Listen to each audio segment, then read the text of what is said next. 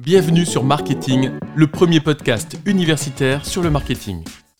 Tout d'abord, bonjour Monsieur Castel, merci beaucoup pour votre interview aujourd'hui. Est-ce que vous pourriez vous présenter pour commencer s'il vous plaît? Alors bonjour, donc moi c'est Hugo Castel, j'ai 25 ans et je suis actuellement donc chef de produit junior chez PlayStation, donc euh, dans les bureaux de, de Paris. Est-ce que vous pourriez du coup nous présenter brièvement PlayStation? Alors euh, PlayStation, donc l'entreprise c'est plutôt euh, Sony Interactive Entertainment, donc qui est une filiale de Sony qui est dédiée à l'univers du jeu vidéo. Et donc c'est une entité qui développe, qui va produire et commercialiser des consoles de jeux et des jeux vidéo donc via différents studios à travers le monde. Donc ça va être euh, la PlayStation, la PSP notamment que vous pouvez connaître, la PS Vita ou le PSVR entre autres, ou des jeux comme God of War, The Last of Us, Uncharted ou Ratchet Clank ou encore Gran Turismo. Super, avec des sorties récentes du coup aussi. Oui, tout à fait. Le dernier en date, du coup, qui est God of War Ragnarok, qui est sorti le 9 novembre de cette année. Vous êtes euh, donc chef de produit junior pour PlayStation. En quoi ça consiste exactement? Alors tout à fait, je suis chef de produit junior, donc ce poste chef de produit s'articule autour d'un portefeuille de jeux où le chef de produit va s'occuper des différents produits donc tout au long de leur cycle de vie, en préparant les différentes campagnes marketing en amont, en passant par forcément le lancement et puis en réalisant un suivi régulier une fois le, une fois le jeu lancé. Vous avez peut-être des exemples de missions qui vous ont été confiées?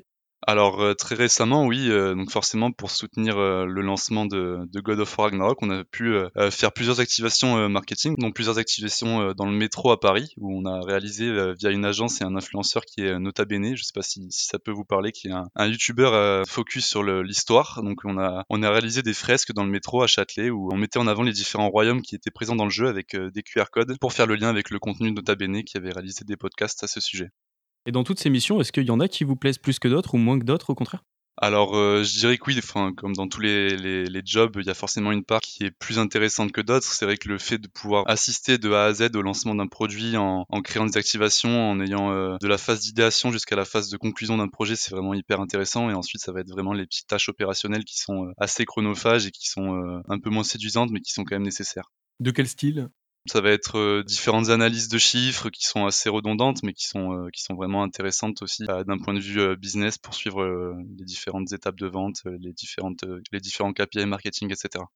Au niveau de votre travail, du coup, je me doute que vous travaillez pas tout seul. Est-ce que vous travaillez avec d'autres personnes de l'entreprise, d'autres postes, et quel poste justement? Alors oui, on travaille euh, justement le poste de chef de produit, c'est un peu un poste de, chef d'orchestre entre guillemets. Donc on va travailler beaucoup avec d'autres départements. Donc ça va être le département euh, par exemple social media qui va gérer tous les réseaux sociaux de, PlayStation au niveau français. Euh, ça va être également les relations presse et le côté influence, mais également donc mes, autres collègues chefs de produit. Ça peut être également donc les personnes du département commercial forcément qui vont être la passerelle entre nous et puis le, les différents retailers. Et ensuite on travaille également donc avec les personnes de la finance, etc. pour tout ce qui est besoin financier. Et là, vous me parlez de. Vous êtes chef de produit. C'est quoi exactement la différence entre un chef de produit et un chef de produit junior? Alors il n'y a pas de différence, c'est juste le niveau d'expérience euh, entre les deux personnes entre guillemets qui vont qui vont différer. Euh, forcément, un chef de produit senior a beaucoup plus d'expérience qu'un chef de produit junior, euh, mais les missions sont globalement les mêmes, juste avec un niveau d'expérience différent. Et vous êtes rentré en tant que chef de produit junior et non assistant chef de produit? Oui, c'est ça. J'ai fait mon, mon stage d'assistant chef de produit chez Ubisoft qui m'a permis de, de, rentrer en tant que chef de produit junior oui, chez, chez PlayStation. Et c'est à partir de, combien d'années d'expérience dans ce métier que le côté junior s'enlève? Je dirais entre 3 et 5 ans, globalement. Sachant que je crois qu'il y a une passerelle entre les deux qui est chef de produit confirmé, si je dis pas de, bêtises. Ok, du coup, concernant euh, toutes les tâches que vous venez de citer, qui sont vos commanditaires par rapport à ça? En termes de management, je vais avoir euh, donc un manager direct qui est chef de groupe, euh, ce qu'on appelle software, qui est toute la partie euh, jeu de PlayStation, donc qui est indépendante des, consoles de jeu. C'est vraiment la partie logicielle entre guillemets des, des, consoles de jeu, qui est donc mon principal commanditaire, qui lui-même possède donc la, la, directrice marketing directement en lien avec avec lui à quel moment vous intervenez en fait dans le processus du, produit? C'est-à-dire que est-ce que vous êtes un chef de produit junior Peut-il être à l'origine de l'idée du développement du produit, type de, tel jeu? Ou alors euh, on a les développeurs ou je ne sais pas quel service décide de tel jeu Et à quel moment du coup après vous intervenez? Dans les jeux vidéo, généralement, euh, ça va être les, donc les développeurs qui sont à la phase d'idéation vraiment de, du lancement d'un jeu, la, partie narrative, le scénario, etc., qui reste euh, dans ce milieu extrêmement confidentiel. Et donc, nous, on intervient dès lors que le jeu est validé par, euh, par toutes les, les, instances de Sony, par exemple, ou d'un studio, peu importe dans quelle boîte on, on, va travailler. Et ensuite, nous, comme on travaille à PlayStation France, on va devoir se charger de, de tout ce qui va avoir attrait au marketing et au jeu sur le sol français. Donc, on va vraiment recevoir beaucoup de, de visuels, etc., qu'il va falloir localiser sur le territoire et ensuite, on a le, loisir de euh, mettre en place les différentes activations que l'on souhaite sur notre territoire. Et par exemple, un chef de produit euh, équivalent en Allemagne pourra lui-même euh, faire ce qu'il souhaite sur son territoire. Quelle est votre démarche justement pour l'adapter au territoire français par rapport à notre pays et pas reproduire telle quelle la stratégie marketing? On a beaucoup de guidelines euh, donc qui sont issus du, global, de PlayStation Global, euh, avec des do et des don'ts, donc il va falloir respecter pour nos campagnes. Et ensuite, on a un processus de validation. Ça peut être vraiment euh, s'ancrer dans la culture française, qu'il va y avoir forcément des disparités, par exemple, de communication entre un pays asiatique ou un pays européen.